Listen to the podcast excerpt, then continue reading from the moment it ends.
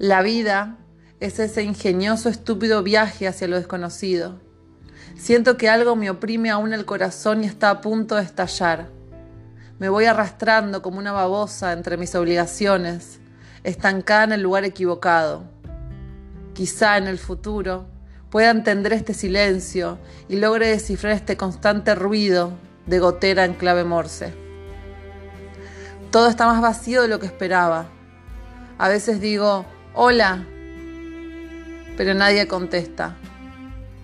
Ni siquiera mis confundidos pensamientos sabrán jamás hasta dónde llega mi oscuridad, porque podré fingir mis actos, pero nunca podré fingir mis pensamientos. A veces lleno mi mente de mentiras para pasarla en vestida estos días idénticos. Pero esta mujer se comienza a parecer bastante a sus confundidos pensamientos. A veces pienso en las cosas que se terminan y sé que también yo voy a terminar algún día. Las suposiciones son ciertas. Siento mi miedo crecer. No es momento de una pregunta, es momento de una respuesta. Me arrastro por las veredas de Boedo con los cordones desatados, llenos de bacterias.